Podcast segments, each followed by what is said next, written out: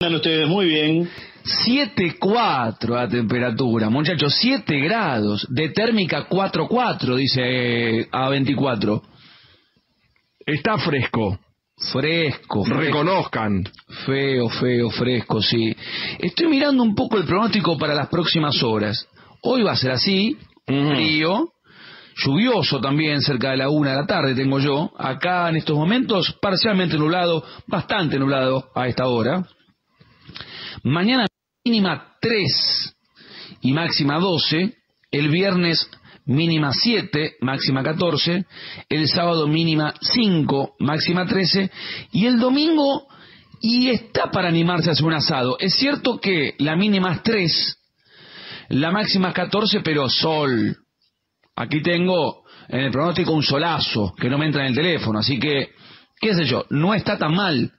Lunes parecido y ya el martes que viene tenemos lluvia. Bueno, estamos arrancando el programa con un montón de temas. Ayer nosotros en el programa de las seis vivíamos el minuto a minuto del partido Barcelona-Atlético Madrid y yo le decía, no, no pidan más minutos, minuto de hidratación, porque la imagen que contrastaba entre Atlético Madrid y los once escuchando atentamente al entrenador, que en este momento está poniendo Teis Sport, por ejemplo, ¿no? Lo estoy viendo. Sí, lo- lo- yo también. Claro, y los once del Barcelona, desperdigados cada uno haciendo la suya, sin escuchar al entrenador ni al ayudante de campo, eh, devolvía una imagen bochornosa.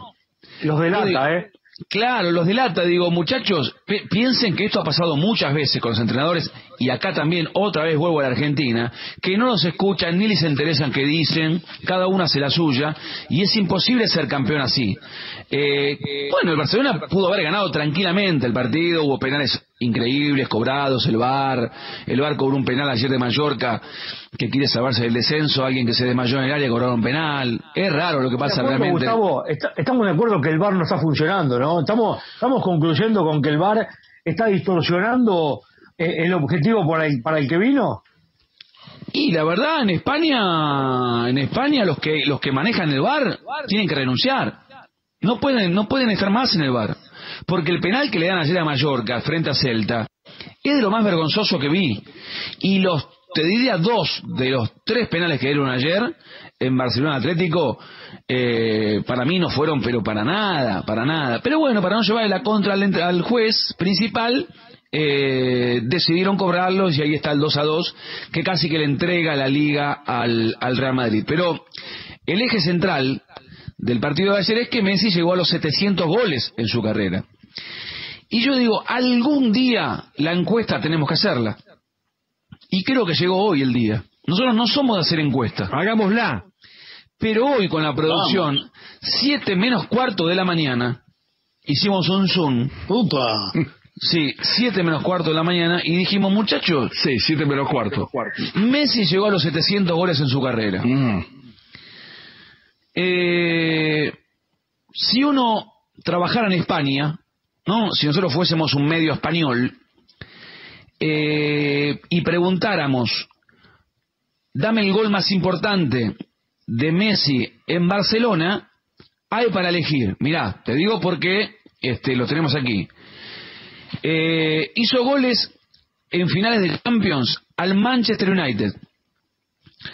Eh, en las dos finales hizo un gol en el 2-0 y un gol en el 3-1. O sea, en las dos finales de Champions a Manchester le hizo goles. Hizo, hizo goles en finales del mundo.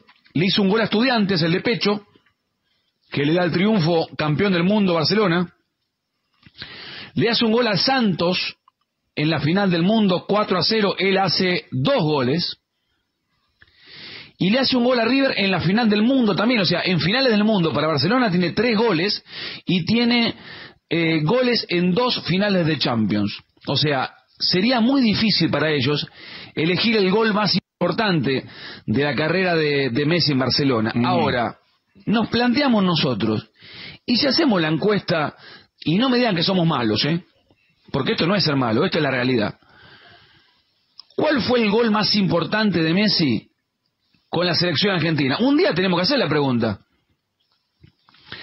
Y empezamos a, a ver los videos de los no sé si son cincuenta y pico de goles que me dice arriba lo que hizo Messi en la selección argentina. Sí.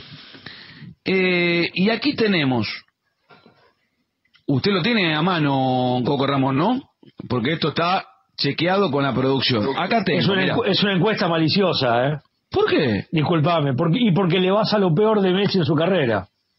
No, no, llegó a los 700 goles. Eh, eh, a ver, si, si, si tenés un punto Pero os- oscuro en la vida de Messi haciendo 700 goles, son la significación de los goles en la selección argentina. Pero eso no es ser malo. E- e- Eso marca la realidad. O sea, Messi llegó a los 700 goles en la carrera. Hoy todo el mundo, hoy todo el mundo habla de Messi. Está, buenísimo, pero yo, yo te iría a una descripción un poco más global. Eh, ¿El fútbol de Messi se resume por sus goles? Estamos hablando de 700 goles hoy. Si querés, otro día hablamos de cómo juega. Hoy la etapa de... los- No, claro, sí. crack. Pero mirá Por, mirá el canal tuyo. ¿Qué están hablando? 700 goles Sí, de Messi. no quiero mirar el Instagram del señor MA, que debe haber 700 goles, ¿no? Claro, hoy, hoy no se habla de los campeones, eh, de, de los campeonatos. No, de los goles. Claro, cuando sea campeón y gane el 36, creo que son 34, 35, no sé cuántos ganó. O, o el próximo Bueno, mundial. Hablemos de los campeonatos ganados. Hoy son 700 goles. Hoy llegó a los 700 goles. La tapa de los diarios es 700, 700, 700, 700, 700. Bueno, vamos a analizar.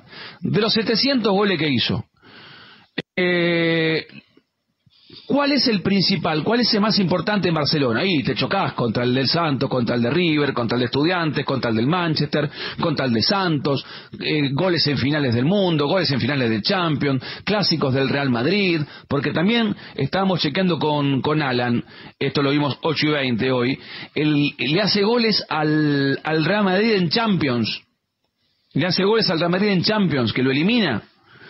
Eh, en esta era de Barcelona se encontraron creo que una vez una vez sola en Champions Barcelona y Real Madrid y ahí fue figura Messi entonces digo si contamos los 700 goles y están los argentinos ahí no me parece a mí ser malo preguntar cuál es el más importante de, la carrera argentina, la carrera en la selección. Eso es la realidad y vamos a elegir cuál es el mejor, cuál es el más importante. Y la verdad que tenemos, yo no sé, estábamos repasando. El gol a Irán Ese es vital. En el 2014. Ese es vital. Yo pensé en ese, Gustavo, como el más importante para mí. Me parece que sí, ¿no? Mirá, tenemos más. Perdón, ahora no le bajen, no, no le bajen la vara porque vayamos al contexto del gol. La gente va a elegir. Yo Claro, no, porque si vos decís Irán paga un peso 20. Si decimos que ese gol fue determinante para poder seguir, Es lo que hay, muchachos, o sea, es lo que hay. mm, Eh, a Nigeria en el Mundial 2018, sí. Eh, uno de los goles que le hizo... Sí, golazo, de la para con la derecha, ¿no? De- no, de la para con la... ¿Cómo es? Con la derecha define, ¿no? De sobrepique todo el mismo, el mismo pie. Sí, sí, un golazo. Eh, por suerte después apareció rojo para que nos, nos, nos pase, nos haga pasar de ronda porque estábamos fuera. Eh, uno de los goles a, a Ecuador en la eliminatoria, Ponelo. Sí, Eh, sí, sí, sí, sí, es verdad, yo Ponelo. no recordaba ese gol. Igual estás como... que- ¿Viste que los vendedores que ofrecen poco? Sí, y bueno, ¿qué crees? Lo que hay. Y bueno, que- tengo, tengo dos más, eh, tengo dos más. ahora te dice un gol a Haití, no sé dónde. Un gol a Uruguay en la eliminatoria.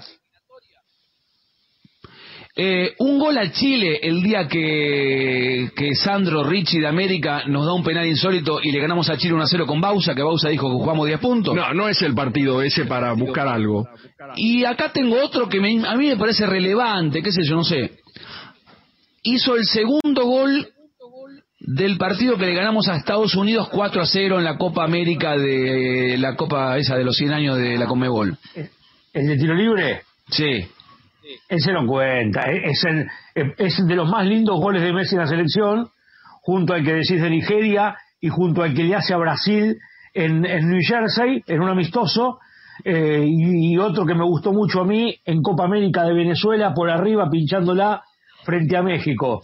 Eh, pero la calidad de los goles o la belleza de los goles no hace a la, a la importancia para mí. Sí. Eh, ese gol de tiro libre que vos decís con Estados Unidos Argentina ganaba de cualquier modo ese partido, pero le revistió significación. Eh, fue un golazo, ¿te acordás que estábamos en la cancha que hicimos oh, la gente hizo oh, como en el teatro? Ese fue, el día del ese, ese fue el día del mareo. Claro, que transmitíamos en el noveno piso, ¿te acordás? Qué chiquitos eran de metegol los jugadores, ¿eh? Ese fue el día que López comentó mirando la tele. Ese fue complicado, Hugo, ¿no? Me pagaron el viaje a Houston y cometió off-tube.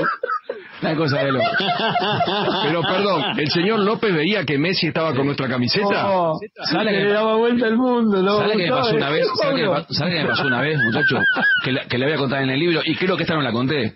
Eh, A ver, Coco, fiscalice. una vez No, a ver, que arranque, a ver. en la era Bielsa Sí. juega Argentina con México con México en eh, Los Ángeles. Imagínate, yo despido a mi familia, chao, me voy, voy a transmitir el partido Argentina-México en Los Ángeles. Yo no conocía Los Ángeles, no conocía Estados Unidos, nada, fenómeno. Y vamos, mira, con Miguel Simón Ibarsky, yo campo de juego.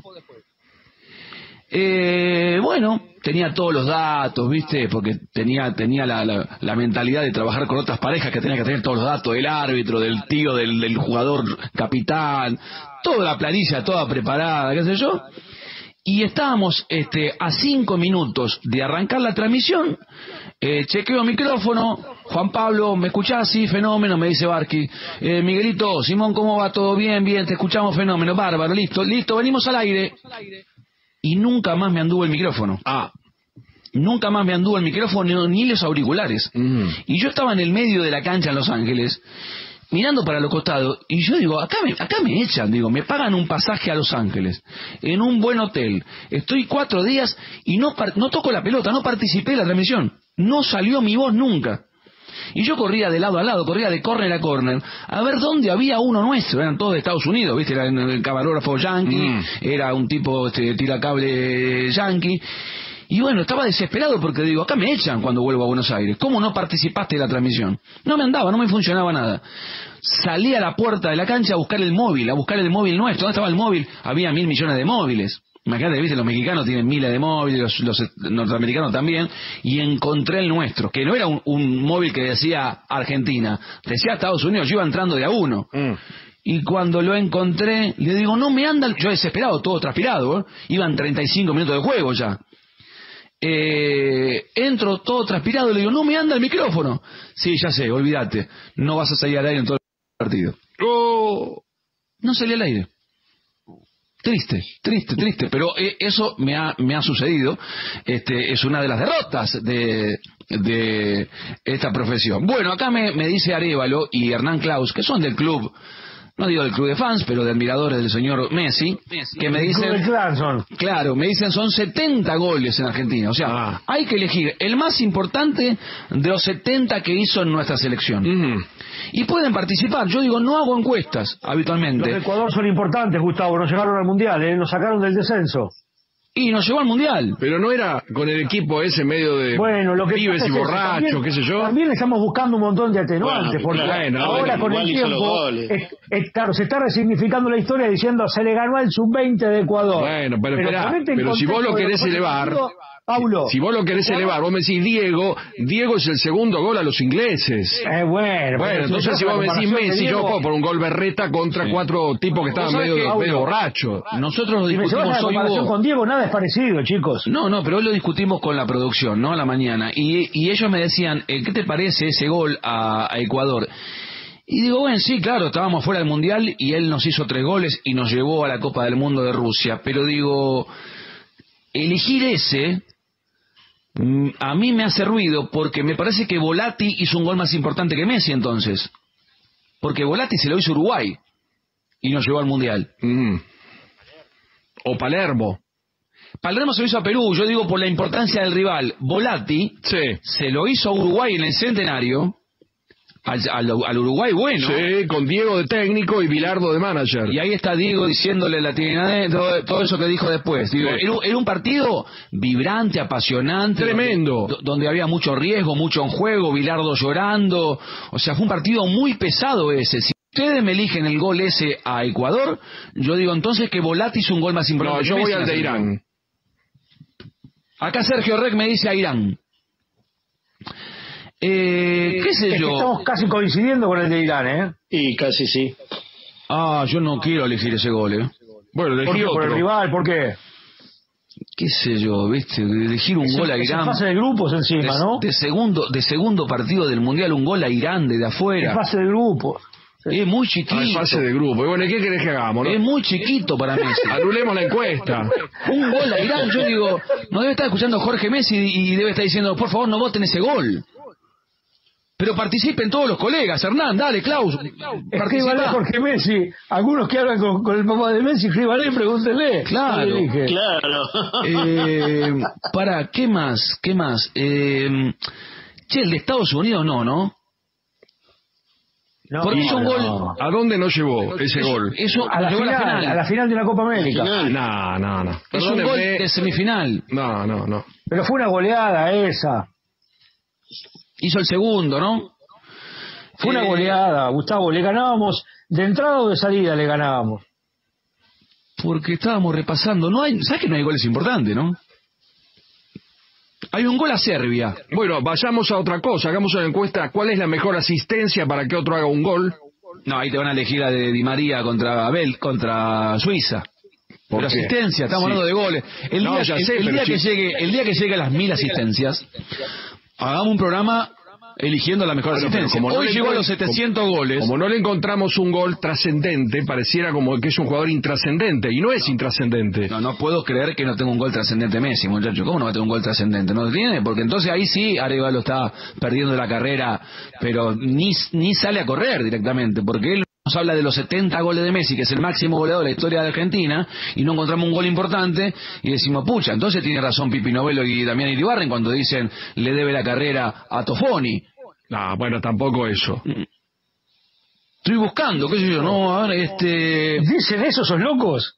No, dice, No eh, dice Pipi y, y Damián Iribarren que, que, que él pasa a Maradona y pasa a Batistuta porque Tofoni organizó un montón de amistosos. Porque cambió el contexto que lo- también de eliminatoria. claro, Y y porque además, además, digamos esto, los amistosos ahora tienen un valor singular porque vas promediando por el ranking y el ranking de la FIFA, que ya él no es el más el de la Coca-Cola, te determina ser cabeza de serie en una Copa del Mundo.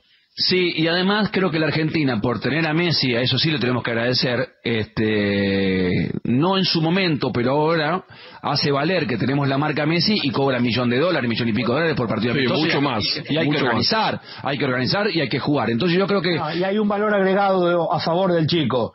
Eh, que cobra un plus especial la AFA por la presencia o no de Messi y Messi decide eh, repartirlo en partes iguales con todo el plantel. Sí, sí. Acá Hernán Klaus me dice, el gol más importante de Messi con Argentina es ante Irán. ¡Oh! ¡Oh!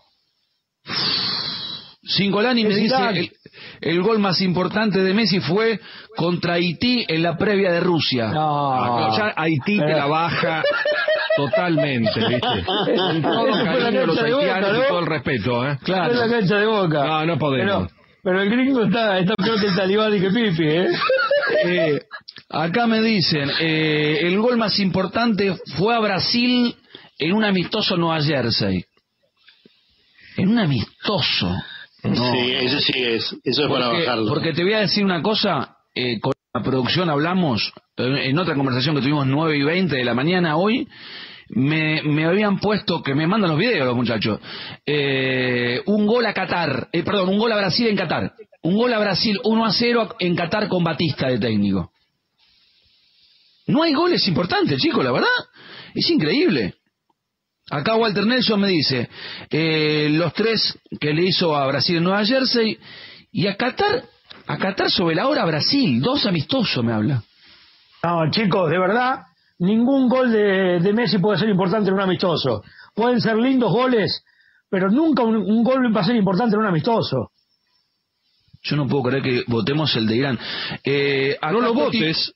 Toti Pazma me dice, los que le hizo a Ecuador. No, eh, eh, ese partido, por favor. Y Arroch, y Arroch. ese partido. Y Arroz que le dice impresionante, que le dice, no sé, ahí llega el galáctico, está bajando del micro en la superestrella mundial del que sé yo, no sé qué. ¿Qué gol? Me dice que el gol más los dos goles más importantes que hizo Messi en la selección fueron a Irán y a Ecuador. El extraterrestre le dice. O sea, tiene razón el talibán que dice que Zanetti hizo un gol más importante que Messi, porque Zanetti se lo hizo en Inglaterra. Y hoy se cumplen años. Hoy se cumplen años del gol. Creo que son 22 años. Estábamos mirando cómo pierdo fotos. Yo tengo fotos por todos lados, pero no las encuentro. ¿Cómo están Tengo con los recuerdos, eh? Claro, Esta cuarentena agobia con eso, ¿eh? 22 años de los penales de Roba. Creo que hay que festejar, ¿no? ¿Cómo está Vilota, no? Oh, No quiero que nos haga poner tensos y que no se pongan nerviosos él, porque esto es una encuesta, Ch- chicos, llegó a 700 goles. Estamos eligiendo el gol más importante de Messi en su carrera con la selección argentina. Arevalo, ¿qué votás? 21 en eliminatorias, 9 en Copa América, 6 en mundiales, es decir, que más Uno. de la mitad los hizo en competiciones oficiales, Mm. para demitificar esto que usted dice de Tofoni, y 34 los hizo en amistosos. Por eso, 34 de son de eso saquemos a todos los amistosos porque Pero ¿cuál es el más importante? Me hablaste de los goles que ya lo sabemos. Eh, para vos, Es que para vos que, para, para, para. coincido con- Para que te pregunto, vos. Para que te pregunto bien, te pregunto. Vos, vos estuviste en todos los partidos de Messi, en esos 70 goles vos estuviste en el campo de juego. Por eso es importante Mm. tu voz, tu palabra, tu postura, Tu objetividad. eh, tu mirada, tu objetividad, tu voto. Vos sos valiosísimo. Estuviste al lado de los técnicos y ahí le preguntaste a Messi cuando terminaba el partido, ¿qué sentís, Leo? A ver, el gol más importante para vos de Messi en la selección, ¿cuál fue? La incidencia de Messi, Gustavo, Otra vez. No, no, estamos hablando del gol. Oh, oh, oh. sacalo del aire. No, sáquenlo del aire. Si no va a votar, sáquenlo del aire. O sea, me, me habla de Messi, que Messi es, Por favor. Messi es extraordinario, maravilloso, fantástico, espectacular, genio, crack, el mejor de todos, sin ninguna duda, dentro de los cinco mejores de la historia del fútbol mundial. Pero estamos buscando el gol más importante en Argentina. Cri, cri. Sí, sí, lo, lo- lo estoy, lo estoy escuchando. Lo que pasa es que volvemos a lo mismo, Gustavo. Si yo te digo que Messi nos salvó del descenso, en Quito vos me decís, eran tres borrachos los que jugaban. con- No, no, yo no dije nada. Yo lo digo, yo lo digo. Bueno, pero partido sospechoso.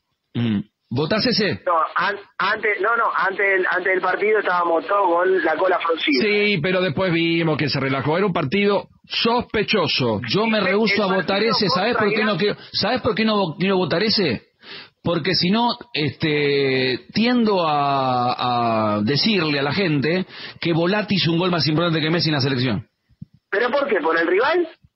Claro, en el centenario. Y nos Uruguay. clasificamos. Pero te estás olvidando de algo. ¿Qué? que- ¿Vos te acordás, vos te acordás la presión? razón. ¿Vos te acordás la presión que teníamos en el centenario? Que era o, o Uruguay o Argentina, uno de los dos iba al mundial. Bajo la lluvia. Pero una diferencia, y me la aporta mi amigo Joaquín Bruno. Que iba al Si el repechaje. partido con Uruguay terminaba 0 a 0, también Sí. clasificaba Argentina. En cambio, en Ecuador, Argentina necesitaba ganar. No, vos, vos- mirá, el- en el partido de Ecuador, que el otro día lo vi, mata rival, López. el otro, el otro día, ¿quién te lo dijo eso? ¿Quién te dio el dato? Mi amigo Joaquín Bruno. Bueno, el Bruno, querido Joaquín, que lo vemos siempre, este, quiero decirte que el día que Argentina se clasifica con Ecuador, la tabla era cuarto, quinto, sexto, cuarto, quinto, sexto, porque dependíamos también de cómo iba a Chile, de cómo estaba Perú, de cómo... Era un lío, esa tabla era un lío. Yo me acuerdo que el que hacía este, estudios centrales, que creo que era Raúl Fernández ese día, ¡ay, qué lío que era! Estamos cuarto, estamos tercero, estamos quinto, estamos sexto, estamos afuera, estamos adentro, estamos en el repechaje. Así fue la transmisión. Así fue la... Bueno, es valioso. Ahora volvemos, tam- volvemos, sí. volvemos a lo mismo. Eh, si yo te digo el de Ecuador, vos me decís, o Vilauta, no jugamos contra nadie. No, no, yo no te voy a decir nada, no. Yo no te voy a decir Bueno. nada. Yo lo que quiero es que vos votes. Si yo te digo el gol a Irán... No va a votar nunca. ¿Sabes que no va a votar nunca? No, lo estamos razonando, después te voto. Lo estamos Sí, razonando, ah. después te voto. El, el gol contra Irán, ah, Irán, pero Irán, Romerito, chiquito, sacó tres pelotas de gol contra el equipo de Queiroz, que en ese momento pasó eh, a la Argentina por momento bravo. Eh. Mirá que si el gol a Irán, Argentina no pasaba la primera ronda. Era importante. Ah, perdón, eso yo me había olvidado. Si no convertíamos, no, no pasábamos. Teníamos ¿Cuál? serias chances de quedarnos ¿Cuál? afuera, ¿eh? ¿Qué partido me perdí yo? Porque te digo, Irán. El segundo, el segundo Ah, con Irán. por- No, con Irán, este, no, no, no quedamos fuera, ¿no? ¿Por no. qué? Y si le habíamos ganado a Bosnia. Ah, Con un gol de Messi Teníamos, también, ¿no? contra, teníamos jugado contra Nigeria después. Por eso, pero nos quedábamos eliminados. Es un gol lindo, es un gol bueno porque nos dio ánimo, sacamos 6 puntos de 6. No sacó presión porque no, no tuvimos Sí. que después ir al otro rival a volvernos locos. Fuimos clasificados a jugar con Nigeria, o sea, fu- fue un gol tranquilizador. Buah. Ahora, elegir ese gol contra Irán, Bueno, ¿cuál es el tuyo? No, yo te digo que todos los goles, Gustavo, pero todos los goles, según la teoría de ustedes, tienen un pelo en el huevo. Si te digo- No, pero yo estoy haciendo una encuesta, yo no tengo ningún pelo, no tengo ningún pelo en el huevo, yo estoy haciendo una encuesta. ¿Cuál fue para vos el gol? Yo, yo ya voté- yo voy a votar. Sin tanta pará, porque esto es lo mismo que me diga. Escuchame una cosa, eh, Charlie García, el mejor tema de Charlie García, ¿cuál es? Y no sé, vamos a elegir uno. No, dame la explicación del porque el primer long play y con Cerú Girán y después con... No, mil datos. ¿Cuál es el más importante para vos, señor Arevalo? Si no, lo Si te si te si no, pensalo. Si querés te doy 20 no, no. minutos. Pensalo, ¿eh? Sí, lo, lo, lo- lo pienso, pero déjame terminar este razonamiento. Ah, te digo el gol de Ospina, Tenemos en una San cola. Juan, de tiro libre, me decís, no, pero Argentina ganó 3 a 0. ¿Estamos de acuerdo? No, no, no. En el primer, en el primer de Messi. Mira, perdóname, perdóname. La gente va a votar, Coco, ¿no? La gente está votando en la radio. ¿Cómo es esto? ¿Cómo es la encuesta? ¿Dónde tiene que votar? ¿A Radio La Red? ¿Arroba Radio La Red? ¿O en Arroba Instagram? Radio La Red, sí señor. En ¿Al Instagram Instagram? ¿Dónde? Twitter. Listo. A Instagram y Twitter, por favor, vota. Está ahí, ¿no? ¿Están las opciones? Creo que son cinco opciones. Vota, por favor, a las redes sociales de Radio La Red. ¿Cuál fue el gol más importante de Messi en la selección? Y no vamos a leer la explicación de los oyentes. No, no, la explicación otro día. ¿Cuál es el más importante para vos? Te dejo tranquilo, te dejo pensar. Y a Roch, ¿cómo le va? ¿Cómo anda? Por favor. No, Como dice no, Fantino, hacémela fácil. Gustavo, abrazo para todos. ¿Cómo le va? Bien, muy bien, muy bien, muy bien. Para usted, ¿cuál fue el más importante? Mira, para mí fueron los No, siguientes, lo más fueron, no, uno. Bueno, tiene más de uno, mira. No, no, Uh, uh, dos, uh, todos uh, dos. uh. Todos tiene no, dos. No, no, no, no se puede votar dos, chicos, es, uno solo. Claro, uno, uno solo. Claro, no se puede puede votar elegir dos. dos mujeres usted, Garro. Claro. Tiene que Bueno. elegir una. Algunos eligen dos, pero no, este, en este caso hay que elegir uno. O tres. Claro. Algunos eligen dos, ¿eh? Sí, sí, sí. Ah, sí. mira que vengo que pícaro está. Escúcheme una cosa. Yo tengo mi voto, yo lo voy a dar. En un rato doy mi voto. Sí, dalo, por En un favor. rato doy mi voto, pero siéntate, ¿cómo voy a votar dos? ¿Qué es esto de dos? Bueno, mira, eh, yo te voy a decir lo siguiente. Quiero que me ayuden con esto. A ver. Para mí son el de Irán para pasar a octavos de final en el Mundial de Brasil, ¿Pero vas porque Argentina se quedaba Mm. afuera en la primera ronda si no anotaba ese gol. Ah. ¿ves que nos quedábamos afuera y ustedes me dicen que no? ¿Cuál? ¿Con Irán? Sí. No, nos quedamos. Claro. No, nos Si quedamos. para pasar a octavos, Gustavo. Ah, sí, pero no nos quedamos afuera. Si habíamos ganado el primer partido, estábamos empatando el segundo. Cuatro puntos de Ah. seis teníamos. ¿Qué le pasa? No, Bueno, no, no. pero, a ver, acá, acá mucha gente, acá mucha gente me está escribiendo.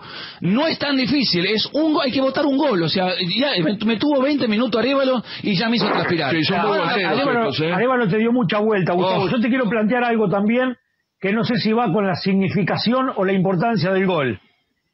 El gol más grita, el gol que más gritaste de Messi en la selección, ¿no es el de Irán en una Copa del Mundo? ¿O el gol con Ecuador? Yo creo que el que más grité, me parece que el que más grité fue con Ecuador. ¿Vos sabés por qué grité mucho el de Irán? Por. Porque los brasileños estaban insoportables. Estaban, porque eh, cada vez que la perdía Messi, se reían los brasileños y nos cargaban, nos cargaban porque ellos iban este, a, silbar a Messi cada vez que agarraba la pelota. Cuando Messi les hace el gol a los 92 minutos, se lo gritamos la cara a los brasileños. Ahora, yo en la cabina de, de Quito sentí más un, un- un gran desahogo cuando Messi hizo el segundo. Y nos quedábamos afuera. nos razón. fuera del Mundial, que muy Sí. triste. Yo nunca lo viví eso de que de quedar fuera del Mundial. Paulo sí, yo nunca viví Argentina fuera del Mundial. Yo no viví nunca eso. ¿Qué te agarró, loco? Sí, sí, vos en el 70 estabas adentro. Bien, escuchá. Gustavo, yo elijo esos entonces, ¿eh? Yo, yo, yo elijo porque mi duda era o Irán o Ecuador y me quedo con lo de Ecuador, porque Ah. Argentina se quedaba fuera del Mundial. Pero no salimos de Ecuador y de Irán. O sea, el gol es más eso, importante de. Messi es a Ecuador, Y al, sí, equi- al equipo de Célico. Sí. y bueno, es, es lo que hay, Gustavo, es así, Sí. lamentablemente es así. A ver, no, no- Mm. eh, si vos me preguntás, yo grité mucho también, o fue un momento bastante lindo el del gol contra Nigeria, porque estábamos mal en Rusia y fue un gol muy gritado el de Messi contra los af- eh, contra el equipo africano. Bien. Bueno, contra Ecuador. Ah, Va- ese, va- va- ese no me cae tan mal. Eh, yo no, no, no quiero votar ese gol. No, no, no, no quiero, no quiero. No quiero, no quiero. Me bloqueo. No, no puedo porque ¿Y vos, si no, si no volate- Gustavo? Y yo ya voy a de la mañana. Tengo ventaja porque esto lo estamos viendo desde la mañana, entonces tengo más horas. Eh, Coco, decime cómo está la encuesta, ¿eh? Acá tengo más votos. Acá tengo. eh, Artelino me dice voto vacante, no hay ninguno. Epa, no. No. Yo te agrego algo igual, Gustavo. Para Sí. mí, cuando le mete goles a Brasil, por más que sean amistosos, son muy importantes porque, a ver, los clásicos con Brasil siempre cuentan y. Argentina en cada amistoso se juega el prestigio. No son. Argentina no tiene partido amistoso, digo. Ah. eh, porque si vos perdés con un equipo de baja categoría, al otro día estamos viste- hablando dos horas y matando a todo el mundo. No, me parece muy bien que a Brasil yo siempre quiero ganar. Pero vos viste algún bocinazo en la calle con un gol a Brasil, no. Ah, no, no, desde Ah, ya ah, que ah. no, pero, pero, pero tienen su valor esos goles también. Sí, sí, pero no hubo, no tocó una bocina, ¿eh? Yo creo que, mira, había, este, estaba el tránsito parado y nadie tocó bocina ese día. ¿Cómo te gustan esos chistes? No, pero la verdad te digo, nadie tocó, no escuché un bocinazo con el gol de Messi a Brasil, muchachos, ¿ustedes escucharon? No, no, obvio que no, obvio que no. Eh, acá Ay, uno me Dios. dice, el gol más importante de Messi, si te descuidas, me dice, arranca así, ¿eh? Qué malos, ¿eh? Es en la definición por penales con Holanda, que metió el penal. Y, pero un, pe- un penal vamos a poner. Mauro Gundín me dice, el cuarto a Brasil en Nueva Jersey, en ese partido amistoso. El cuarto. Sí, ¿te acordás que hizo tres? Sí, cuarto pero igual el la cuarto hora, la- amistoso. Muy generoso, ¿no? Ni un bocinazo. Eh, bueno, vamos, vamos. Yo tengo el, eh, Paulo, votá.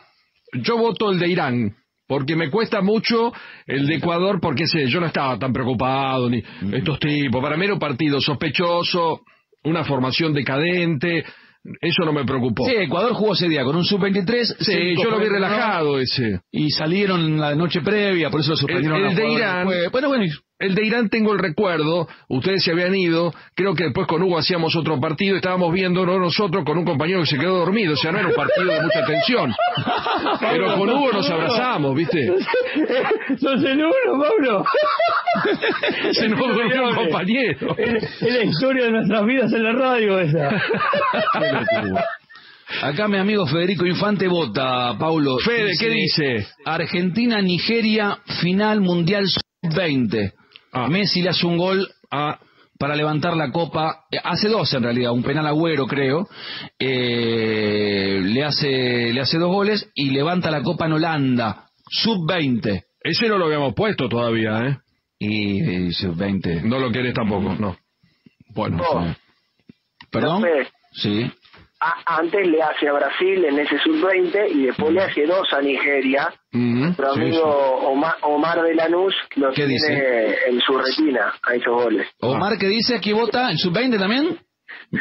Sí, para Omar sí. Mira dónde nos tenemos que Yo ir. no me acuerdo, Lo, sub-20 lo conoce de chiquito, lo conoce de chiquito. ¿Dónde nos entonces- tenemos que ir, muchachos? Sub-20. La pucha. ¿Qué? Madre De- después tengo un ratito. ¿Usted votó ya o no?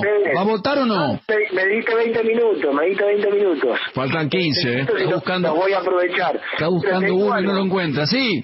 No, hay 70, mirá si hay para elegir. Te, te quiero decir esto, después les voy a dar un dato, porque nosotros hablamos sueltamente de lo que gana Messi allá y de lo que pierde acá, ¿no?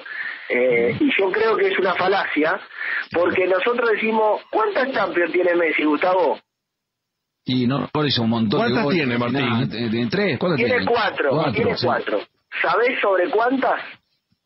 No, no sé. Pero tiene cuatro que Sobre son goles. 15, sobre Sí. 15.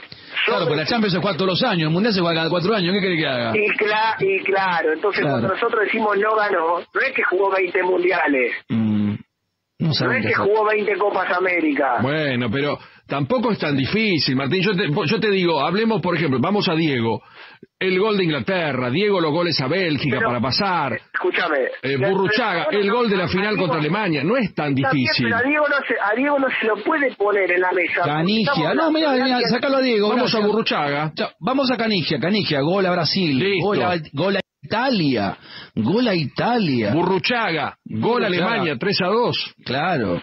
Sí, eh, pero bueno, como... Pero después Valdano, volvemos a lo mismo. Zanetti, Zanetti un gol a Inglaterra en octavos. Hoy festejamos el gol de Zanetti. Claro. Pero volvemos a lo mismo, Messi le pegó un zurdazo que pasó al lado del arquero de Neuer y a mí no, eso no Bueno, me cambia. vamos a hacer no una cosa, opinión vamos a hacer una encuesta mañana. fracasado o héroe. Vamos a hacer una encuesta mañana que la gente va a votar el, el tiro que pasó más cerca del arco de Messi. Está bien. Y ahí, ahí votás ese.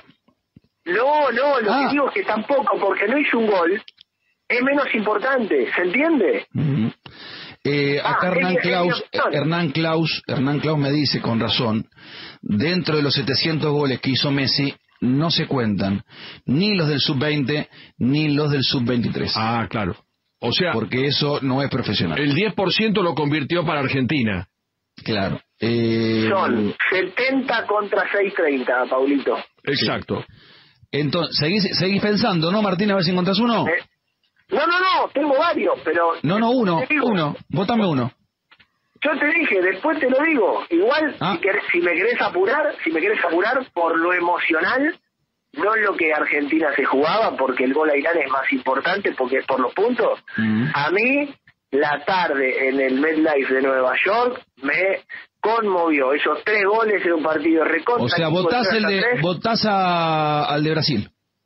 A mí, a mí en lo personal, me hizo sentir muchas Correcto. cosas ese día. Votado, listo. Votó el gol en un partido amistoso a Brasil, ¿eh? En Nueva Jersey. Pero, pero porque la incidencia de Messi no es un gol, Pero, dije, pero, pero estamos votando el mejor gol si hoy cumplió, ayer este, llegó a los 700 goles, redondito, divino, estamos hablando del gol, el día de mañana hablamos de los partidos más importantes de Messi y ahí discutimos cuál, después vemos cuál es el partido más importante de Messi, ¿eh? Eh, Para mí, te lo digo así, el tiro libre más maravilloso, el de Estados Unidos, y el gol a Ecuador, como te Pero dije. ¿cuál votás? Votás, hay No, cinco a ver, si te, si te tengo que decir, Messi nos llevó al Mundial, nos íbamos al descenso.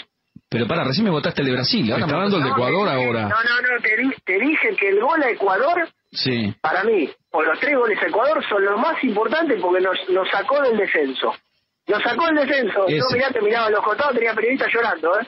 Y ahora parece que no vale. ¿Cuál votó, Paulo? Me perdí. ¿Cuál votó? Como cinco, qué sé yo. Yo también estoy perdido. Brasil. El, el gol más importante para mí, o los goles más importantes, son los de Ecuador. A mí, en lo personal, te dije que emocionalmente lo que hizo esa tarde en Nueva York me conmovió. Pero si querés ponerle un voto al importante, los goles de Ecuador.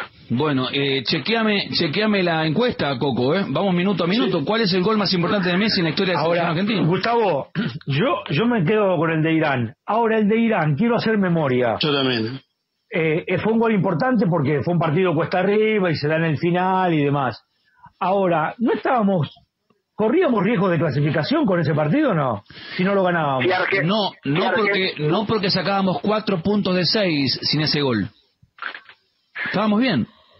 Pero tenías que jugar con el rival más complicado del grupo, Gustavo. ¿Cuál? El tercer partido. ¿Con Nigeria? Nigeria. Había, que, había que empatar con Nigeria después. Había que empatar con Nigeria. No, no es, no es un gol de clasificación. ah, pará, metamos marcha atrás, metamos marcha atrás. Todos Sí. los que festejaron el gol de Irán, no lo festejen porque no servía para nada. No, nadie dice que no sirve. ¿Cómo no voy a gritar un gol sobre la hora? Para mí Pero fue digo, importante, tiene razón ahí. Pero, pero no es Yo que con quedamos Arevalo, eh, para mí fue el gol más importante de Messi ese. Pero no es que nos quedábamos fuera, como dice Arevalo. Eh, cuatro puntos de seis, terminaron el partido, hizo gol Messi, seis puntos de seis. Más tranquilos, clasificados. Sí, fuimos liberados. Claro, eso es nada más. O sea, gol, lindo gol, Y fenómeno. eso que algunos se durmieron, ¿eh? Sí, es que el partido daba para dormirse porque jugaba mejor Irán. Jugaba mejor Irán. Se despertó y dijo, ¿cómo terminó? Claro. Escuchó un ruido y dijo, ¿qué pasó? No hubo gol de Messi. No, no fue. Estaba pensando en la cartera, ¿no? Quería comprarle shopping. Qué loco, qué loco. Lo veíamos más en el shopping que en los estadios. Qué va. ¿Qué tal así? No, los precios tremendos. ¿No? No, te pregunto por los equipos. No, no, los precios con tarjeta tres, en tres pagos tuve. Claro. Uy, qué locura. Eh, yo voto. Mira lo que voto yo. Yo no puedo creer lo que estoy votando. A ver, atención. Mira lo que voy a votar yo. El gol a Estados Unidos en la Copa América. ¿Te parece? Y es un gol de semifinal que nos lleva a una final, por lo menos. Sí, eso tenía un, un contexto, claro. Nos, nos lleva a una, no- nos asegura ir a una final. No, no encuentro, no encuentro otro, otro bueno, digo, que eh, los de Brasil ni un bocinazo. Mm. Nada. Ni en Qatar, ni en Nueva Jersey se emocionan. Nada, no se escuchó un petardo. Nada, ni un fuego artificial hubo. Eh, los de los de Ecuador fueron buenos y los grité los tres goles de Messi. Pero digo, si votamos eso, Volati hizo un gol más importante que Messi en la selección. ¿Qué sé yo? No. Palermo hizo un gol más importante que Messi. Sí, en la Martín hizo uno trascendente. Hizo, eh, ¿Quién hizo más gol importante? ¿Messi o Palermo? Palermo. Eh. ¿Quién hizo gol importante? Eh, ¿Messi o Volati? Volati. No, no me gusta eso. Entonces, por lo menos hizo un gol en una semifinal Mm. que nos lleva a una final. Vot- Voto ese porque no. Sí, no mal. Pero hay una diferencia, Gustavo, ¿eh? Sí. que, a ver, ellos por ahí hicieron los goles más importantes, pero sin la presencia de Messi en esos equipos, Argentina no hubiera llegado a tantas finales. En cambio, si no hubieran estado Palermo, Volati y varios más que hicieron goles muy importantes, Sí. Argentina igual hubiera llegado, ¿se Hoy, entiende? está- hoy estamos votando el gol más importante. El día, que, el día que votemos el partido más importante, la trascendencia, bueno, está bueno. Déjamelo grabado esto. Cacha, déjamelo grabado que lo ponemos ese día. Por ahora estamos votando el gol más importante. Esto, yo, yo siento, yo siento que estoy entrando a un restaurante y me mandan el menú y me dicen, mira, hay eh, guiso de lentejas, que a mí no me gusta, ensalada de chauchas, y mm, empanadas con pasa de uva, que son tres cosas que no me gustan. Y, vot- y que votar una, y digo, tráeme las empanadas, ¿qué voy a hacer? Así, vo- así voto el gol de, de Messi con Estados Unidos. Así estoy votando el gol. Sí. ¿Cuántos partidos jugó Messi en mundiales contra Brasil? ¿Cuántos partidos? No, creo que ninguno, qué sé yo. Sí jugó Copa Confederación, ¿no? Sí, contra Inglaterra. Pará, ¿jugó Copa Confederación? ¿Vos Yo te acordás? creo que en el Final no, de, 2005 final de no, Copa no. América, final de Copa América con Brasil, ¿jugó? Sí, ¿Cuántos goles hizo? cero. Ah, bien. Perdió. Argentina 3 a 0. Y jugó con Brasil, ¿eh? La camiseta, la camiseta amarilla era. ¿no? Los suplentes, sí, los suplentes de Brasil nos ganaron 3 a 0. El 9 suplente de Ronaldo, porque Ronaldo estaba, dijo, la verdad, tuve una caipirinha en la playa, muchachos, a este, a este torneo no me llamen, yo soy campeón del mundo, a este torneo de cuarta no. Y nosotros fuimos con todo, con todo, y nos ganaron 3 a Sí. 0 y Messi no apareció. Sí, y, y no- nos pintaron, nos pintaron la cara, nos pintaron la cara a un gran equipo argentino. Yo te digo, yo creo que tenés que votar y salir. Vota, vot- eh, esto, viste, te acordás que Brusa le decía a Monzón, pegá y salí, pegá y salí, pegá y salí. Acá tenés que votar y salir, porque Morenés un Bueno, partido Me- con Brasil Messi y no jugamos jugó, con... Messi no jugó. No, con Brasil jugó la final de la Copa América, no, no, Copa no. Confederaciones, Copa Confederaciones. Pero Copa, Copa América, final de Copa América sí, en la Venezuela. 2007, la ¿Cómo? 2007 la jugó. La ¿y qué- 2007 y la cuántos goles hizo? Cero te dije. Por eso, no apareció. No, no es que no hizo un gol, no apareció en la final. Eh, mm, listo, yo creo que estoy votando eso. Eh, estoy votando el gol a, a Estados Unidos en Houston, que, que- que así me mareo. Eh, Coco, Para mí, para mí el gol de Irán también, porque además es un mundial. Estamos votando el de Irán. Qué locura. Bueno, Bueno, no, no no influya, otro, querido. pero- No, no, no, hay no. más, ¿eh? No tenemos No otro, pidas más, un mundial es, no más, pidan más. más que una Copa América. No hay más, ¿no? No, hay más, no pidan otra cosa. Claro, ese es el tema. Y mirá que jugó partidos, che, importantes, ¿eh? porque jugó octavos de final, cuarto de final, semifinal, final del Mundial, octavo Y no de solo final, eso, cuarto de final. es el Sí. máximo goleador de la selección, ¿eh? Claro, y no hay goles importantes. Sí, sí, pero, pero hagamos un paréntesis, Otra. un paréntesis. Mm. En octavos de final, Le metió un pase. la asistencia de María de Messi, Cuando, saca cuando 34. Messi llegue, cuando Me- otra vez lo mismo, cuando Messi llegue a las 500 asistencias en su carrera, ahí está. ¿Me puedes, Bueno. ¿me puedes cortar esto, Cacha? Guárdamelo lo de Arevalo para la próxima. Gustavo, ¿qué más nuestro amigo Lucas? Beltramo, Sí. Nuestro amigo Lucas Beltramo señala que esta es la temporada de mayores asistencias de Messi en su carrera. Ahí está, Beltramo que se entusiasma también, que se emociona. Cuando cuando tengamos Las las, mejores 500, las asistencias. mejores asistencias de Messi, lo llamamos a Beltramo como llamamos otro día para votar por Boca. Claro. Hoy estamos votando el gol. Gol, gol, que entre en el arco, que pase la línea. Que saquen del medio. Qué locura, por favor. No, no, te digo la verdad, Paulo, estoy todo, no estoy todo chivado, estoy todo transpirado. ¿Sabés que era mejor venir acá, Gustavo? No, Yo dije estando en tu casa y vas a estar más tranquilo, pero no, se enloquecen estos Aparte, tipos. Me mira mi señora como diciendo, este tipo está mal. Este tipo está mal de verdad. Lo confirmás, ¿no, Lau? Sí. Sí, me dice que sí. Eh, Sí, necesito bueno, una, una no, te, pequeña... no te conocía, no te conocía en el trabajo. No, te- no, tremendo. Estoy todo desafilado. Eh, por favor, Arevalo me saca canas. Eh, votemos todos, ¿eh? Eh, me dijiste, eh, Paulo... Irán. Juan- Irán. Coco Irán. Sí. Hugo Irán. Irán, sí. Eh, Arevalo me perdí. ¿Qué votó? ¿Nueva Jersey o votó... ¿Qué No, ya, votó? ya te dije, ya te dije, Ecuador, Gustavo. Ecuador. Sub-23 de Ecuador. Yo voto... No, pero- Yo voto... pues, Ecuador, listo. Yo voto... Mirá Yo voto a... mm, Yo, yo voto a Estados Unidos. Acá me escribe Rolo de Mendoza, un amigo, me dice el gol a Uruguay en la eliminatoria. No, no, eh, dame tres, dame, por favor, dame tres. Este cuatro, la temperatura en Buenos Aires. Bueno, eh, un día le dije a Arevalo yo, a Griezmann no le conviene ir a Barcelona. Y se me rió, dice, ¿cómo no le va a convenir a Barcelona? Puede ganar mucho dinero, pero en Atlético Madrid es la gran figura y es uno de los 10 mejores jugadores del mundo. Y en Barcelona va a pasar inadvertido. Además, si no le cae bien al grupo, no va a jugar. No va a jugar. Y ayer entró a los 90 minutos. Se remangó bastante porque si tenemos que encontrarle algún atenuante a por qué Griezmann no jugó en el Barcelona en su dimensión, es un jugador de jerarquía, ¿quién puede dudarlo? Fue el mejor jugador del Mundial y en el Atlético la rompió toda. Es justamente porque él jugó sobre la izquierda y Claro. acotado a, a muchas obligaciones tácticas, con lo cual, eh, si hay un atenuante para encontrarles eso. Yo Ahora, veo que no entra en el grupo. No conozco, la verdad no conozco la cocina. Estoy hablando de afuera, pero en serio, ¿eh? acá no tengo información. Es como que en el grupo no, este Griezmann, qué sé yo, facherito, viste, entra, viene con los ojos, viste, con los ojos celestes, rubio, entra un grupo nuevo, viene de Atlético de Madrid, amigo de Godín. No, pero ya venía mirado de reojo, porque acordate que no llegó al Barça en primera instancia por una declaración que había hecho. Y cuando llega, llega a un Barça que tenía a Messi desgarrado. Y te acordás cuando le preguntaron en una conferencia de prensa, no, no, no, no tengo diálogo, no hablo con él. Y eso cayó Sí, y además de lo que venía. Además, este, imagínate, yo, yo soy Griezmann, voy a Barcelona y Messi dice, yo quiero a Neymar o quiero a Lautaro Martínez, es raro. Ayer entró a los 90 minutos Griezmann, 90 minutos.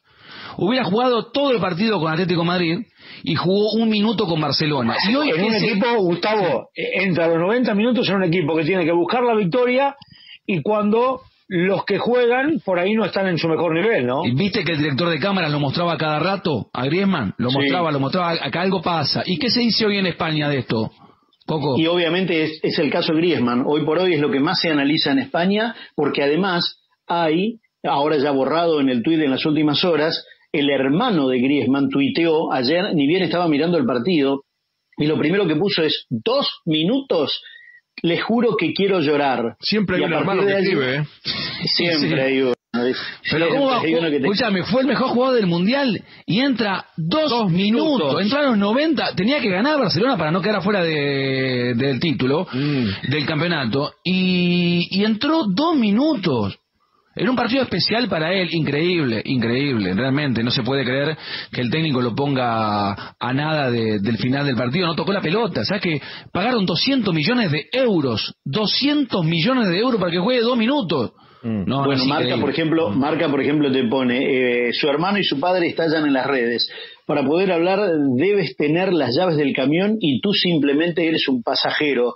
Es una de las frases de lo que dice el Sí. padre. Y después hacen un análisis el frío que hace fuera del abrigo de Simeone, diciendo que los que no están cuando te vas de- del Atlético de Madrid, fuera de- del circuito Simeone, no te va bien como Arda Turán y como le ha pasado justamente a Bueno. Griezmann ahora. Una más que le gané a Bueno, de hecho, entonces. perdóname, ¿Sí? perdóname. Sí. De hecho, ayer en la conferencia de prensa le preguntan a Simeone, primero en el campo de juego y después le preguntan en la conferencia de prensa.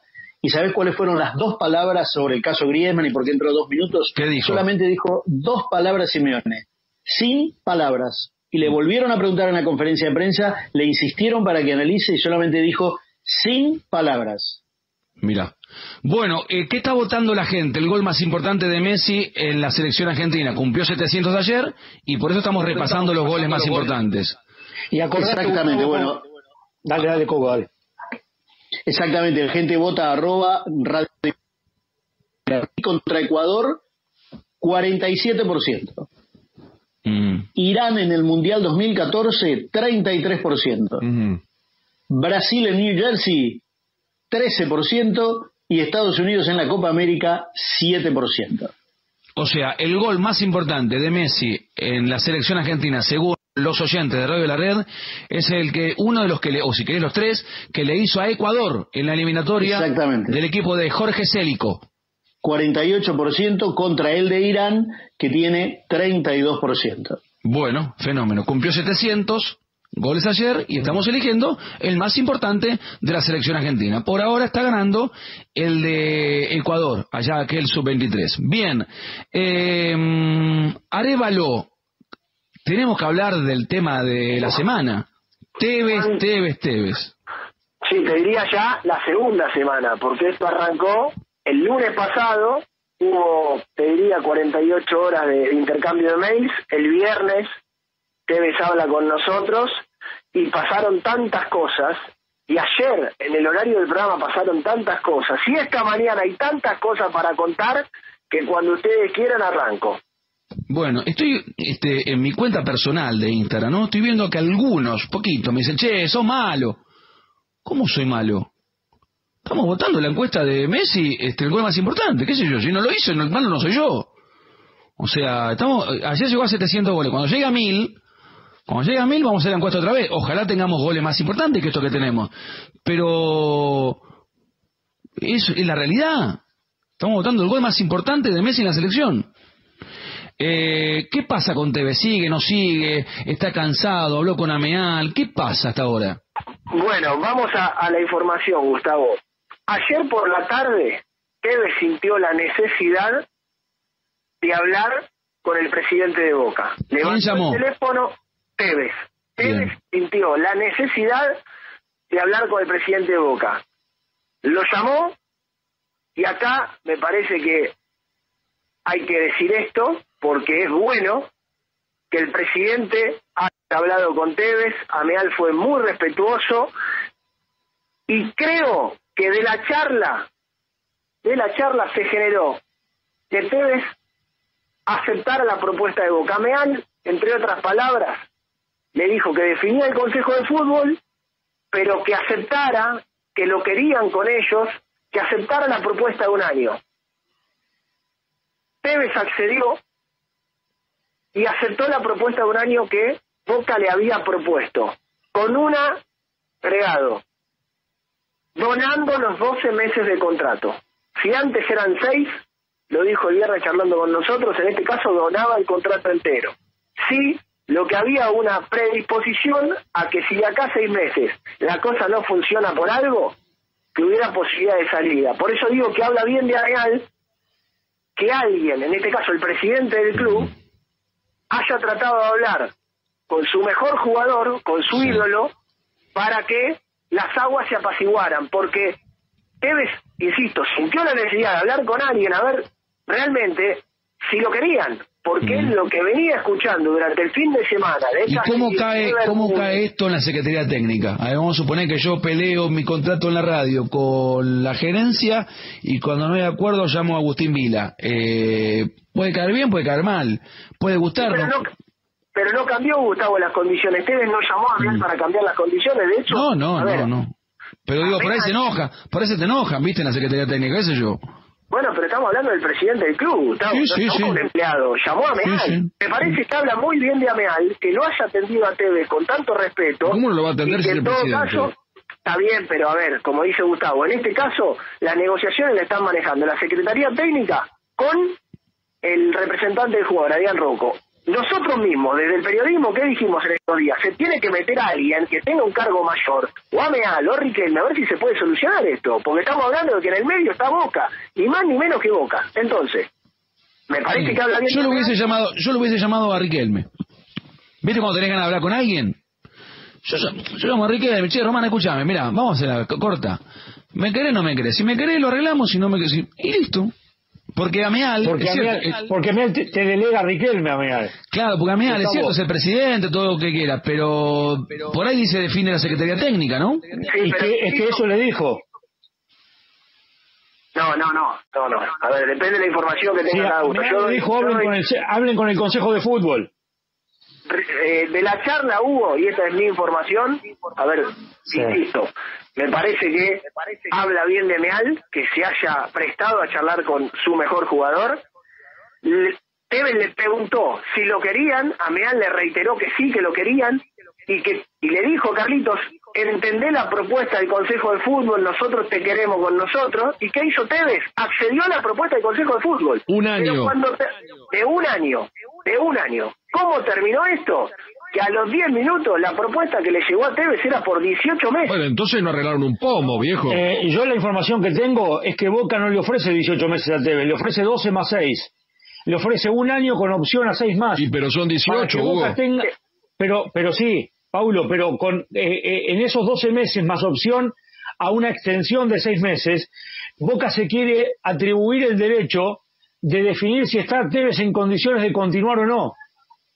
Hugo, te aclaro algo que Boca no lo sabía porque cuando Tevez propone lo de los 6 meses y primero lo del año y medio, esto es bajo legislación de AFA que los contratos nuevos se hacen hasta diciembre del año que viene. Cuando Boca propuso reiteradamente un año de contrato, el representante de Tevez les decía a la gente del Consejo de Fútbol, no se puede hacer este contrato, hagámoslo por seis meses o hasta diciembre del año que viene, porque ¿cómo arrancó esto, Gustavo?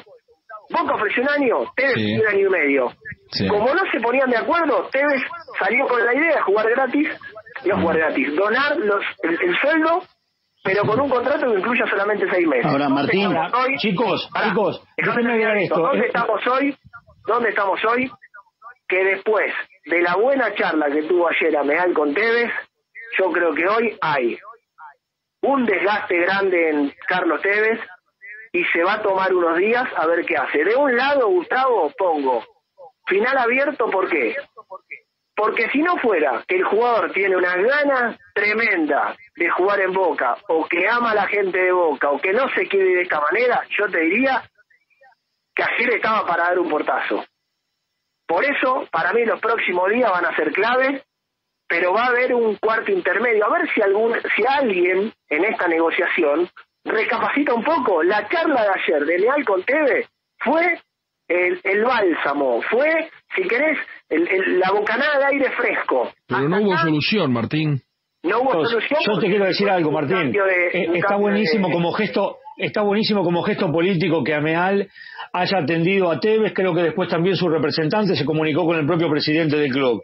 Y está bueno que sea respetuoso el presidente de Boca. Es un área que no va a definir él, ¿eh? Este tema, y se lo dijo Ameal en la charla Tevez, que eh, trate de surcirlo con el Consejo de Fútbol, porque será el Consejo de Fútbol quien determine esa cuestión.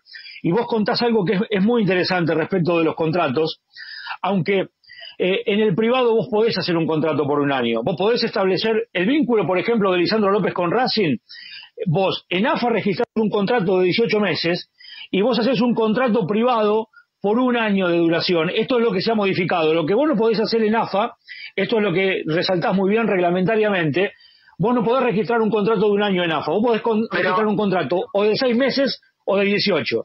Hugo, pero ahora yo me pregunto esto, Gustavo, y, y abro para que para que ustedes me contesten. Sí.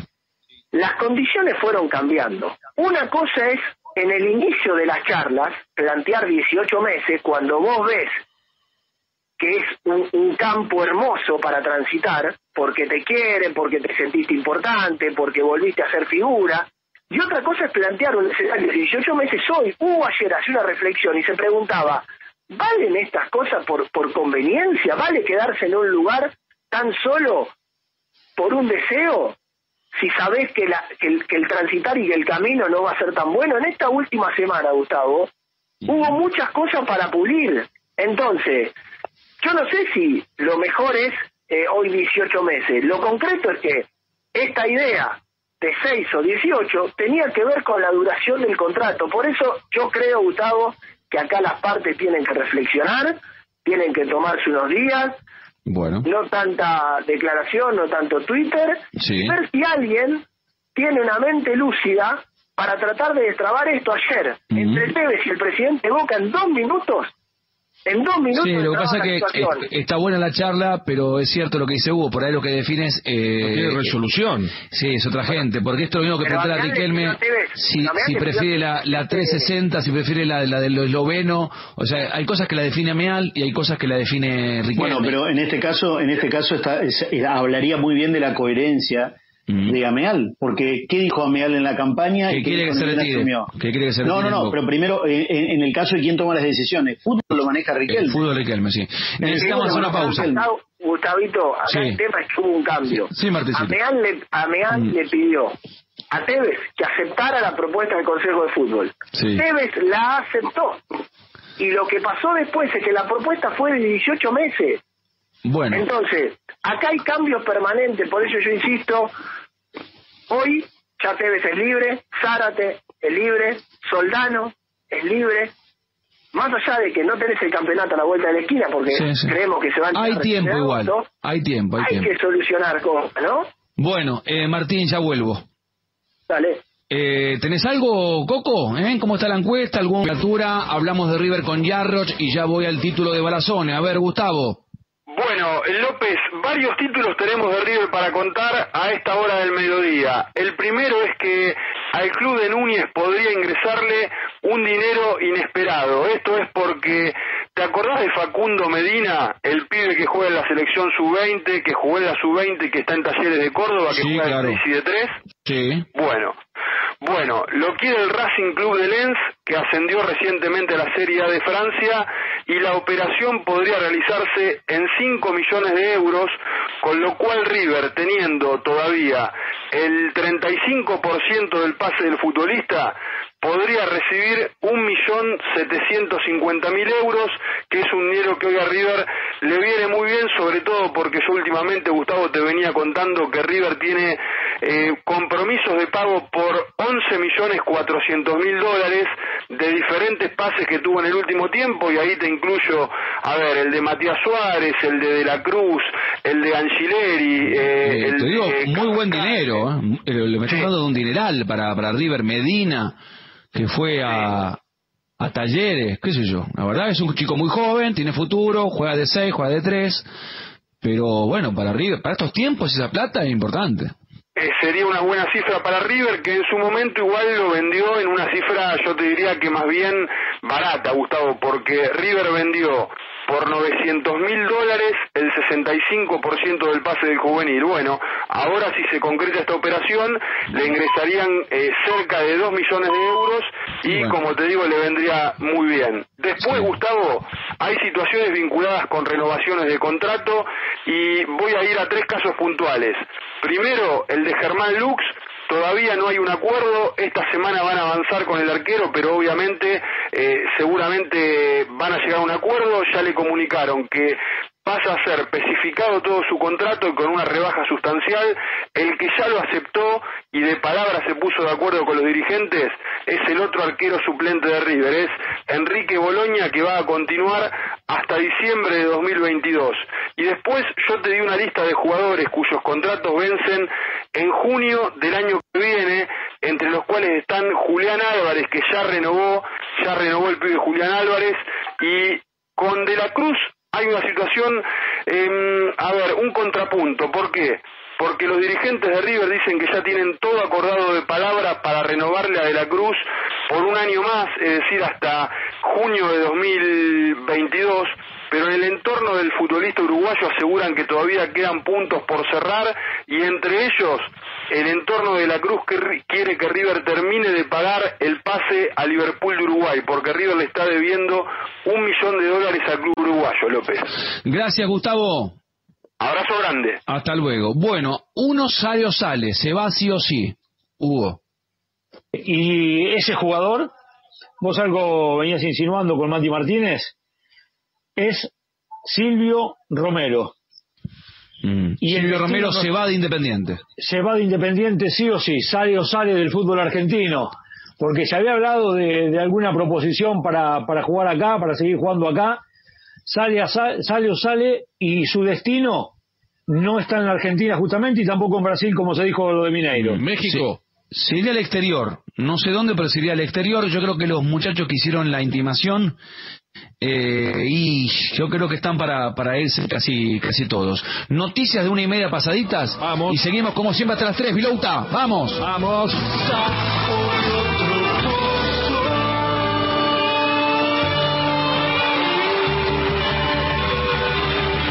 Auspicia el informe del tránsito Bardal.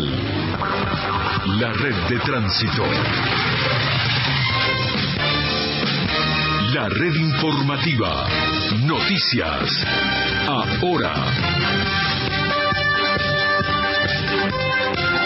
Una de la tarde, 32 minutos en Buenos Aires, temperatura 7 grados 4 décimas, sensación térmica 5 grados, humedad 70%, cielo cubierto. La Argentina en cuarentena. Tras las fuertes demoras de esta mañana en diálogo con Radio La Red, Sergio Berni dijo que faltó sentido común en el retén de Puente La Noria. Me parece que lo que que privar es el sentido común. Y cuando hablamos de privar el sentido común, cuando uno está recorriendo y ve semejante lío, lo que tiene que hacer es tratar de este, arreglarlo. ¿Y dónde se arregla? Se arregla en el lugar. Al menos que quieren que se lleve las medialunas al ministerio y me siente a ver con eso, después de cuatro horas de, de conversación, cómo hacemos para arreglar algo que se arregla en dos minutos. Sabina Frederick habló sobre lo ocurrido y aseguró que las demoras en los retenes son consecuencia de la situación sanitaria. La ministra de Seguridad de la Nación insistió en la necesidad de intensificar los controles para reducir la circulación del virus y apeló al esfuerzo de la ciudadanía y a redoblar la solidaridad. Por otra parte, aumentó la venta de motos en mayo. La actividad registró un 8,9% más de operaciones que en el mismo mes del año pasado. Desde el sector de los concesionarios afirmaron que la pandemia es una oportunidad para hacer la alternativa al transporte público, pero reclaman poder asegurar el abastecimiento de unidades y un crédito accesible. Para prevenir nuevos casos de coronavirus, la Organización Mundial de la Salud recomienda el lavado permanente de manos y mantener una distancia interpersonal de al menos un metro. Una de la tarde, 34 minutos en Buenos Aires, temperatura 8 grados 4 décimas, sensación térmica 6 grados 2, humedad 70%, cielo cubierto. Radio La Red. AM910. Pasión por la radio. En Coto, ofertas todos los días. Hasta el miércoles, 40% de descuento en la segunda unidad y un 30% más exclusivo de nuestra comunidad, llevando dos productos iguales en marcas seleccionadas de galletitas, panificados y snacks, pizzas congeladas y varitas, shampoo y acondicionadores Plusbel, Glade y todos los suavizantes para lavar la ropa. 3x2 en Eco de los Andes y marcas seleccionadas de jugos en polvo. 50% de descuento en la segunda unidad, llevando dos productos iguales en Pepsi y marcas seleccionadas de gaseosas y 4x2 en marcas seleccionadas de cervezas. Coto, yo te conozco. Mecánica de los descuentos en www.coto.com.ar. Para escucharnos por internet, ingresa a la red.am.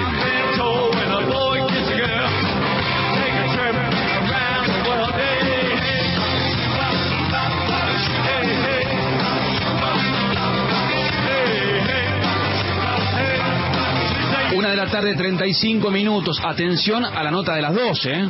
Dicen que tenemos una nota muy linda de las 2 de la tarde, como siempre. Exacto, Eh, levantan los pulgares acá, ¿eh? vamos, ¿sí? ¿Está? ¿Cerrada? ¿Viene bien? Linda. ¿Viene? Linda nota. Linda nota. Porque estuve en el Hernando Siles y me perdí esto. Ah, ¿estuviste en el Hernando? Dos veces ya. Y sacaste el empate. ¡Epa! Y vuelvo a las bien, 14. Pilota, ¿eh? Victoria no hay, ¿eh?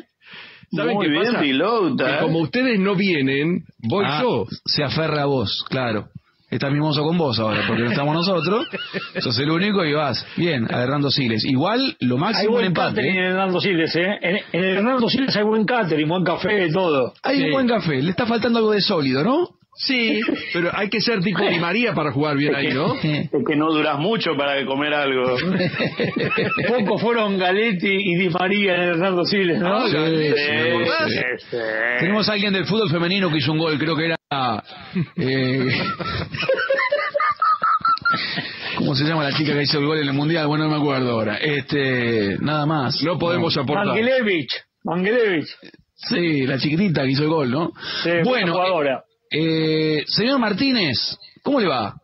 Muy bien, López, ¿cómo andan?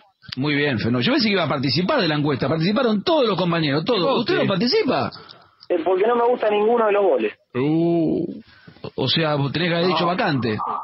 No, me sí, vacante. Me parece Irán no me convence, Ecuador no me convence, Estados Unidos tampoco. Estados Unidos menos. Brasil amistoso, nada. No, no cuenta. No cuento. Bueno, entonces ningún gol. Fenómeno. Está en un día difícil. Vacante, Sí. vacante. Messi Vacante. tiene esa vacante con la selección argentina. Bueno, diga, ¿el rojo qué pasa? Bueno, Gustavo, a ver, hoy el tema del Día del Independiente parece, yo la verdad que me quedé pensando en lo que dijiste ayer, tiramos cada apellido y parece un tema menor de Independiente, pero bueno, en tiempo de pandemia y en un mercado de pases que recién está arrancando, parece raro hablar de Diego Mercado. Lo cierto es que Independiente le hizo una propuesta económica, que la propuesta vino por más del doble de lo que propuso Independiente, Independiente dijo que no, dio un número final y del lado de Diego Mercado dijeron, ok, nos parece insuficiente, por lo tanto, el jugador o uno de los tres, Leandro Fernández, Mercado y el hermano del Kun Agüero, que Independiente apuntaba a renovarle, Leandro Fernández va a camino de libertad de acción Sí. y sumo a Diego Mercado. ¿Quién es el representante del chico Diego Mercado? Sebastián Torres se llama. No sé ni quién es. Estamos hablando de un, estamos hablando de un representante desconocido Sí. con un jugador des- desconocido y que Sí. piden el doble, el triple. Bueno, Sí, sí, no, no, Gustavo. me parece que está bien. Después veremos dónde va a jugar. Perfecto. Claro, claro, el tema es, no se pueden dar a conocer los números, uno, uno que lo sabe, a ver, vamos a compararlo, pidió cobrar más que Domingo Blanco, por ejemplo, que ya jugó en la selección argentina. Mm. Yo no entiendo cómo, yo no entiendo cómo se pierde tiempo en esto. La verdad no, no entiendo cómo se pierde tiempo. Un Listo, un tema menos menos. que te- Fabricio Bustos. tema irrelevante, listo, fuera, ya está. Sí, yo entiendo, Gustavo, acá el tema es, Vamos a los temas importantes, muchachos. O sea, este, ¿qué estamos hablando? es que hoy Independiente, Gustavo, es esto, porque por ejemplo, Independiente 5 de marca tiene dos. Al perro Romero lo quiere sacar y quiere traer un titular, y ahora se te va a mercado, y vas a tener que buscar un 5 suplente también. Entonces te cambia un poco el panorama de una economía donde Independiente no tiene plata para incorporar. Va a terminar viniendo un 5 libre, seguramente, Claro, de segunda sí. línea. Y, y bueno, eso es lo que va a pasar. Hay un Mm. 5, yo creo que cuando vino el recambio de los juveniles, de Velasco, Martínez que subieron, de lo poquito potable que había quedado, justamente es el 5. Así que es posible que también lo suban a primera. Se llama Juan Ignacio Pacini. Yo creo que va a ser promovido a la primera de Independiente. El otro que está muy complicado, lo de Leandro Fernández. Para mí, tema ya concluido. Y no hay ofertas al día de hoy por futbolistas, excepto lo de Domingo Blanco, que a mí me dicen, lo de Independiente del Valle es algo que quieren hacer los representantes de Domingo Blanco, pero no Independiente. Independiente, si Defensa y Justicia se estira 900 mil dólares por el 50%, lo hace. Lo que pasa es que Blanco quiere irse al exterior y no quedarse en Argentina. Bueno, bárbaro. Y Los jugadores deciden dónde quiere jugar. O sea, lo de quiere Defensa y Justicia, que es un lugar importante para él, de Vidriera, juega Copa Libertadores, puede jugar también Sudamericana y él quiere ir a- al exterior. Bueno, fenómeno. Yo también quería irme de vacaciones a Estados Unidos, pero me voy a ir a, a San Clemente con arriba, lo que me, me, me alquiló una casita. Gracias, Martín. eh, Martínez. Eh, Esta, esta semana, Gustavo, Sí. no, puedo, no puedo adelantar más nada ni pistas, pero creo que a nivel institucional, guion deportivo, puede haber una muy buena noticia en Independiente. Bueno, fenómeno. Una 40, campo. Presenta el siguiente micro. La red entonces, el gol más importante de Messi en la selección argentina, el hack-trick a Ecuador, 49%. El gol de a Irán en el Mundial 2014, 30%. Brasil en New Jersey, el 13%. Y los Estados Unidos en la Copa América, el 8%. Mira, yo voté ese pobrecito, mira, con el 8% estoy. Con el 8 te quedas. La mitad vota al de Ecuador. Sí, señor. La mitad vota al de 49%. Ecuador. Bueno. Eh, mm, qué increíble. Lausanne de Racing. Bueno, Gustavo, de Racing eh, sigue esperando por Javi García, que ya le hizo la propuesta, lo dijo Blanco el otro día, pero todavía el arquero no respondió porque está evaluando, sé que tiene alguna oferta del exterior y bueno, quiere ver qué es lo que le tira más, si querer seguir con este grupo de jugadores o ir a ganar plata a otro lado, porque está claro que el Racing mucha plata no va a ganar porque el sueldo es mucho menos de lo que él pretende. Después, tema Centurión, que hoy me parece que es el tema central, más allá de que para Racing y para BKC el tema central es si le traen un lateral y un extremo, que es lo que él quiere. Pero por ahora hay que esperar, hay que ser cautos en este mercado de pases y ver qué es lo que queda para, para ir a buscar. Tema Centurión, sigue Vélez primero en la lista, pero mientras se pasen los días y si se termina esta semana, Racing empieza a, ver qué aparece en otros equipos. Y ya no ya Vélez no tendrá la prioridad esperemos qué es lo que, que, pasa, pero Vélez sigue teniendo la prioridad. Claro, porque ayer, ayer era jugador de Vélez, eh, Centurión. 30 de junio estaba a préstamo. Sí. Hoy, primero de julio, tiene que volver a Racing, supuestamente. Como no están entrenando, bueno, pero en Zoom, por ejemplo. Si trabajaran en Zoom, Centurión ya tiene que trabajar con Racing de vuelta. Sí, yo lo que tenía entendido es que Centurión no estaba en el grupo de los jugadores que vuelve a trabajar en un Zoom con un profe alterno, que querían esperar un poquito más. Pero bueno, eso se puede dar eh, en estas horas también, que no se resuelva nada y que en definitiva le digan a Centurión que sí, que vuelva a entrenarse de manera de Zoom con el profe alterno que, que Racing le da a los jugadores que vuelven. Pero por ahora Centurión se estaba entrenando por su cuenta. Abrazo, Diego. Abrazo. 1 y 45 la hora, 8.4 la temperatura. Me está hablando Garnero en Sport, dice Gallardo lo dejaron solo. Claro, Gallardo y los demás se quedaron calladitos, salvo Prato que después habló. Vamos. ¿Qué, qué papelón fue eso? Sí, señor, solito, solito lo dejaron, eh, Hugo.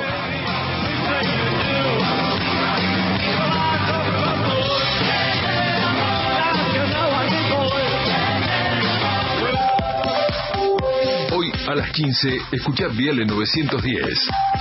Por Radio La Red.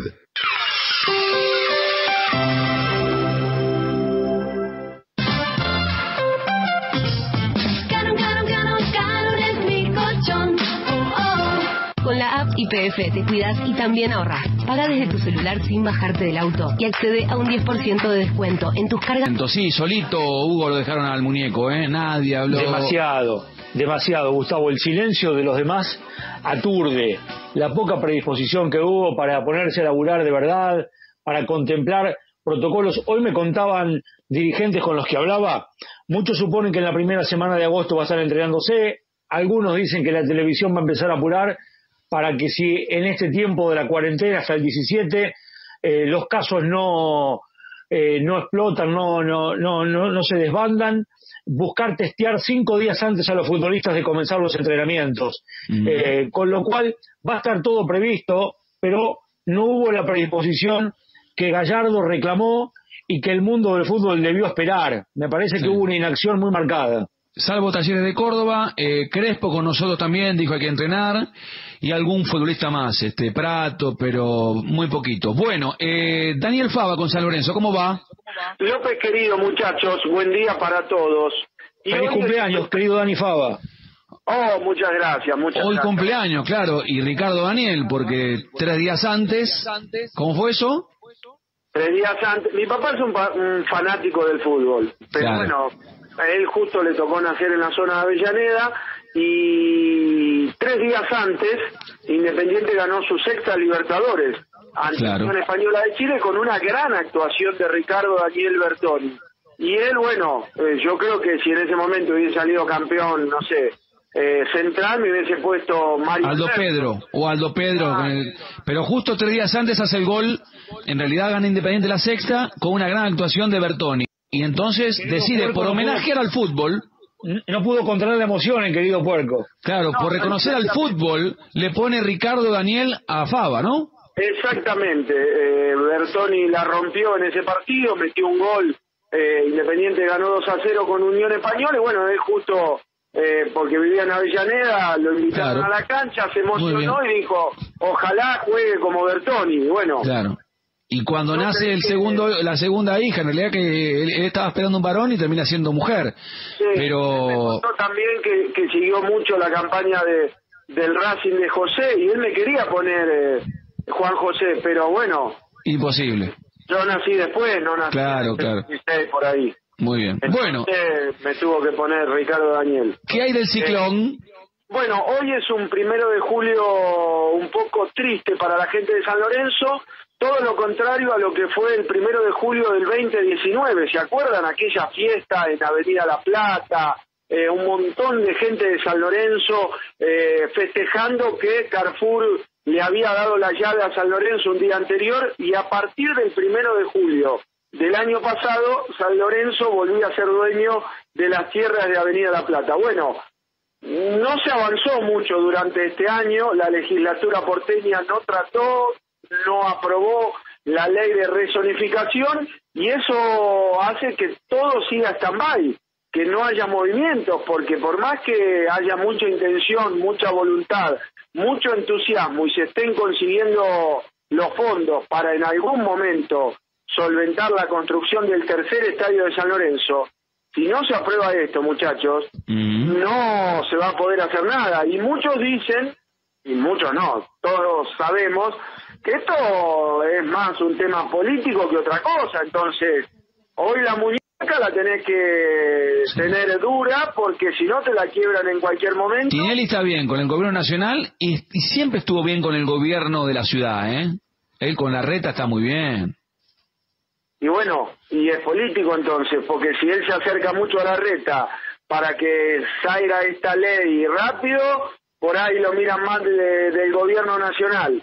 Y si él sale a tirarle a la reta porque no le aprueban en la legislatura la ley, se te pone, se te enoja la, la ciudad de Buenos Aires y es un movimiento de ajedrez el que tiene que hacer Tinelli, el que tiene que hacer San Lorenzo, y mientras tanto no hay nada. Están los terrenos y, y, no se puede avanzar con la planificación del tercer estadio. ¿Lo de Ceruti se arregló como dijimos ayer o no? Lo de Ceruti va camino a solucionarse, hay tiempo eh, para llegar a un acuerdo hasta el día viernes y yo creo que San Lorenzo lo va a terminar cerrando, lo va a terminar firmando, que es lo importante, porque una cosa arreglarlo, otra cosa que lo firme, como decía Cetinio, los billetes se cuentan cuando están en el bolsillo y una vez que esto suceda, me parece que el destino, como dijo usted, de Ceruti va a estar en el fútbol chileno. Abrazo, Dani. Adiós. Una y cincuenta y cinco. Dame tres. Vamos a recordar en esta vuelta por el pasado que nos damos siempre en la última hora del programa. Eh, un recuerdo porque en estas horas se cumplen 22 años del Mundial de Francia y el Mundial de Francia tiene un partido que nos emocionó porque era contra Inglaterra. Ahí en San Etienne, que quedaba, la cancha quedaba, no sé, a 15 cuadras de la concentración, 20. Casi que jugamos en casa. Pero se llenó de ingleses, eh, claro, ellos este, en Europa enseguida consiguieron las entradas. Argentina también tenía mucha gente. Y había una batalla campal, me acuerdo, la noche anterior que la cubrimos con Toti Pazman en, en el centro de la ciudad. Era tremendo el clima que se vivía. Y además Inglaterra tenía un equipazo. Seaman en el arco, Gary Neville, Sol Campbell, Tony Adams, Lesó, Beckham, Paulins, Scholes, Anderton, Alan Shearer y Michael Owen, el equipo de Hodel. Argentina, Carlos Roa, Zanetti, Ayala, Chamot, Vivas, Verón, Almeida, Simeone, Ortega, Batistuta, Piojo López, el equipo de Pasarela. Y a los seis minutos se abre el marcador. Gol de Bati, gol de Argentina, 1 a 0, de penal. A los 10 minutos, gol de Girer, de penal. A los 16, gol de Owen, golazo. Y sobre la hora del primer tiempo, la jugada preparada, el gol de Zanetti para el 2 a 2. Así terminó el partido. Y tuvimos que ir a los penales. ¿Tenemos el audio de los penales? Últimos dos penales. Ayala. De la serie inicial de cinco. Ayala, Ayala, gol. el mejor de todos. Gol argentino. Si lo ataja Roa o lo erran, estaremos en los cuartos de final de la Copa del Mundo. Vamos, Lechuga, vamos. Toda la Argentina con vos. ¡Pati, Lechuga!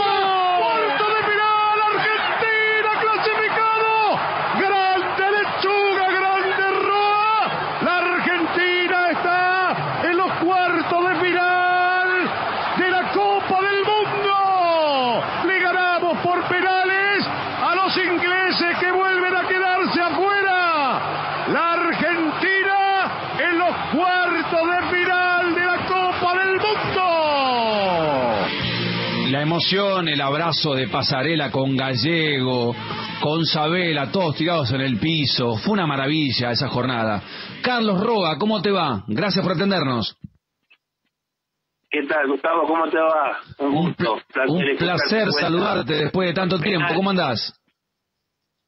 Bien, bien, acá estamos eh, trabajando ya en Orlando con, con Matías, con el grupo. Sí, sí, ya te voy a preguntar por la liga, por la MLS que se muda a Orlando y hay un show montado espectacular para la definición del campeonato. Bueno, ¿qué recordás de aquel día? Porque yo decía que jugábamos casi en casa, vivíamos a, a 10, 20 cuadras de la cancha. Sí, la verdad que, bueno, son cosas, todas sensaciones muy lindas. Te imaginas que, que para mí fue mi primer mundial.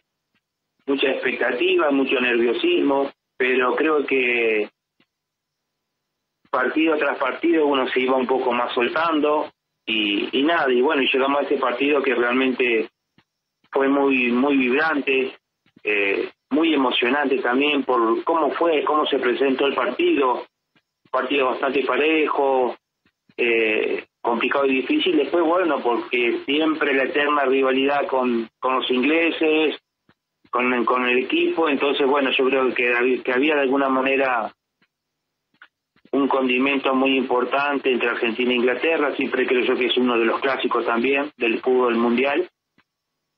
Y bueno, pudimos definirlo bien. Me acuerdo que eh, previo a lo que fue ya los 30 minutos que, que se dieron de adicionales, siempre lo digo yo, eh, bueno, se acerca Daniel y me dice, bueno, Lechuga, tenemos que ganar, es por penales. Y, y, bueno, yo lo tomé como que, viste, joder, justo me vine a decir esto acá. Eh, sí. En ese momento, bueno, lo pensaba y racionar demasiado, pero después con el tiempo, cuando pasó, pensé así, pucha, joder, qué responsabilidad. Sabía, como siempre, eh, que vos atajás los penales, ganás a Inglaterra y vas a quedar a la historia sin ninguna duda y bueno, si perdés es totalmente todo lo opuesto, es más complicado todo, ¿no? Sí, sí, Eh, bueno, de alguna manera, la verdad, de alguna manera pude canalizar eso y después entrar a los penales con mucha confianza porque me sentía bien. Porque inclusive yo en el campeonato de liga ya en España, cuando yo estaba jugando justo en ese tiempo en el Mallorca, venía muy bien en la parte deportiva, en el club estaba muy bien, en el campeonato estaba muy bien, inclusive había atajado en la final de la Copa del Rey tres penales, venía con mucha con mucha motivación, con muchas ganas. Y bueno, se me dio esta la oportunidad de, eh, frente a Inglaterra, bueno, poderlo definir por penal y tuvimos la oportunidad de atajar el primero a Polinic y el segundo a Bati y, y definir esa, esos octavos para que nos dieran la posibilidad de acceder a cuartos de final. Así que bueno, sin una duda, la alegría inmensa después de ese penal porque lo primero que hacía vos es mirar a tus compañeros, bueno, todos saltando, todos festejando, eh, todos muy contentos, muy eufóricos. Eh, Yo en un momento cuando termina todo veo que se está corriendo el cuerpo técnico y se resbala, no sé si el toro gallego, Sí. tela, se les tira todo encima. Es decir, era una alegría inmensa todo, ¿no? Sí, sí, sí, sí. Bueno, estábamos recordando también, vos lo dijiste en la nota, que dos meses antes, en un partido de Copa del Rey, en Barcelona y, y Mallorca, van a penales, vos atajás tres penales, le atajás a Rivaldo, a Celades y a Figo, pero bueno, lamentablemente no, no, no se pudo. Eras un gran atajador de penales bueno, pero lo que recordás de la charla es que Pasarela te dice, bueno, hay que ganar por penales. Estoy mirando en estos momentos los penales. Y te digo, estuviste muy cerca en varios. Ayer, muy cerca. Estoy mirando otro también, muy cerca. Sí, sí, fueron buen- bien pateados la mayoría, la buena, buena ejecución por parte de todos los jugadores, así que creo que estuve ahí muy cerquita de atajar algún otro, pero yo creo de que de que bueno, fue una alegría inmensa, viste, viendo ya todo lo que sucedió a la distancia, experimentando un poco todo el fútbol, ¿no? En mi vida y en mi carrera, y después, bueno, ahora ya mayor digo, pucha, eh, qué eufórico, ¿no? Cómo se vio el fútbol nuestro, ¿no? Porque digo yo, más allá de esa selección, que teníamos una gran selección, la verdad, ¿eh? Teníamos uno- unos jugadorazos, con una historia, una trayectoria impresionante, bueno, no se pudo conseguir el objetivo que era llegar lo más arriba posible o llegar a la final. Pero a mí me, me- yo aprendí mucho de eso, aprendí mucho, me enseñó muchísimas cosas. En la parte, creo yo, eh, deportiva mucho y en la parte, digamos, en- de compañerismo y todo eso, la verdad que la pasé muy bien y lo pude disfrutar. Sí, sí. En, el, Ah, en el tema del- de, lo que fue el resultado, Gustavo, viste, bueno, como todo, viste, como toda Argentina, siempre está de- de- buscándole la vuelta para todo. Y, y bueno, yo creo que de alguna manera nos tocó perder frente a un equipo, un buen equipo, un, un equipo que aprovechó su- momento justo para golpearnos y, y lo acertó y bueno, y nos dejó prácticamente knockout porque no tuvimos respuesta, porque el gol que hace Holanda cuando nos deja afuera fue faltando cuatro o cinco minutos para terminar el partido y nosotros ya no podíamos responder a eso. Sí, sí, fue una pena, fue una pena porque contra Holanda creo que hicimos un buen partido, estábamos para ganarlo 11 contra 10 y bueno, pasó lo, lo, lo- lo que todos sabemos y nos quedamos afuera, pero pero yo creo que eh, ese partido con Inglaterra, que esto estamos recordando, eh, se vivía en el estadio, yo estuve en el estadio ese día, mucha tensión, mucha tensión, porque siempre el partido con Inglaterra es bravo, duro, tenían un equipazo ellos, y, y bueno, en los penales yo estoy viendo, erró Crespo, patea Gallardo, patea Verón, patea Ayala ahí más o menos, este, y encima en, en ese, en ese arco había mucha gente argentina, me acuerdo. Sí, sí, la verdad que y fue impresionante, impresionante porque aparte inclusive hay una pequeña anécdota justo en el último penal, porque cuando le patea el penal del ratón allá, la, me acerco y digo, ratón, boludo, vos sabés que, ¿qué pasa si atajo este penal? Dice, boludo, pero ganamos el partido. Viste, estaban, no sé, no sé, viste, fue algo raro, pero digo, bueno, perfecto, quédate tranquilo, le dije. Y bueno, se dio, atajé el penal y, clasificamos y pasamos, pero pero sí, después vos veías a la gente ¿no? de, Inglaterra, de lo, lo opuesto a lo nuestro, estaban todos tirados, llorando, llorando, las caras largas, es decir, el contraste ¿no? de lo que es a veces un resultado en, en la parte de lo que es el fútbol, ¿no? Una, de un lado la alegría absoluta y de otro lado la tristeza, ¿no? Totalmente. Me acuerdo mucho de vos, Carlos, que, que, bueno, jugaste en Racing, en Lanús, en Mallorca, hiciste una gran carrera en España. Me acuerdo, ¿sabes qué? Eh, una vez estábamos allá concentrados, concentrados porque eh, me tocó estar con ustedes, eh, en Honderloo, un lugar muy alejado de Ámsterdam, del centro de Ámsterdam, donde fuimos a, a- ahí por el partido contra, contra Holanda. ¿Te acordás las cabañas esas, el frío que hacía? Sí, espectacular.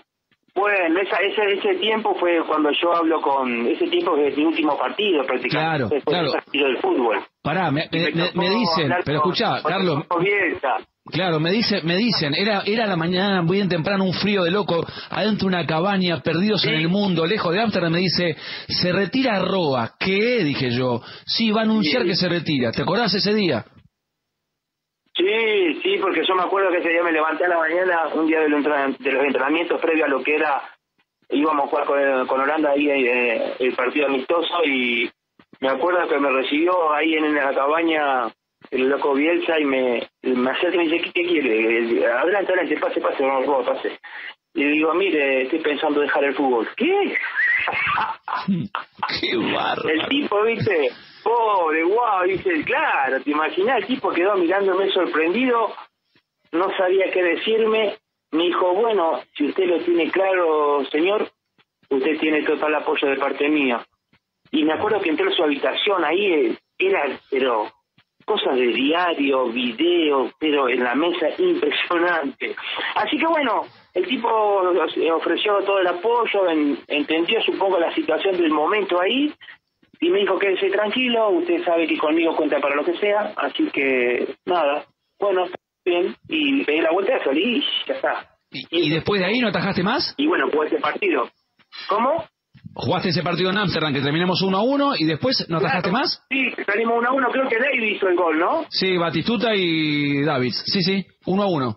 David, así que sí, jugué ese partido y después ya, bueno, obviamente después conocemos toda la historia, ¿no? Después volví de vuelta a España y toda esa historia, Sí. lo del fútbol. Pero, Qué va. Qué pero va. bueno, sí, añoro todo eso, ¿no? Añoro porque yo creo que más allá de la, de la decisión que tomé, que fue una decisión muy importante en mi vida, eh, muy evaluada, eh, creo que, que, para mi familia, para mi persona y para lo que yo pensaba en ese momento estaba decidido y estaba bien, pero sin ninguna duda eso fue truncado por, obviamente, yo creo que de alguna manera, si yo hubiese seguido en el fútbol, de alguna manera yo hubiese tenido la oportunidad de seguir, supongo, ¿no? En la selección y, y tener la posibilidad de seguir mejorando en mi carrera deportiva.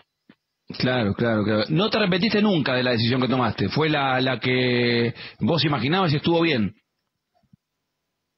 Yo creo de que sí, porque para ese momento, eh, para lo que yo sentía y para lo que yo pensaba, Gustavo lo tenía muy claro, ¿viste? Y, y era lo que yo pensaba que me hacía feliz. Y fue así. Y fue así porque, de hecho, yo creo que lo más lindo que nos puede pasar a nosotros es tener la posibilidad de elegir y, y hacer lo que nos gusta hacer. En este caso yo eh, elegí eso, eh, había pensado otras cosas, creo que era más importante que esas otras cosas que el fútbol en ese momento, no me sentía a gusto en ese sentido, y lo experimenté, y fue buenísimo para mí también, ¿eh? Mirá. Experiencia rara, difícil, y rara para todo el mundo comprender la situación y la postura que tenía yo, ¿no? Te imaginas Sí. que a mí me decían de todo, decir, la gente no entendía, me decía, loco, vos no sabés lo que te perdés, loco, vos no sabés, pero no, y bueno, pero bueno, fue así, ¿viste? Sí, sí, sí, sí. Tenías 29, ¿es verdad que tenías 29 años y una oferta del Manchester United?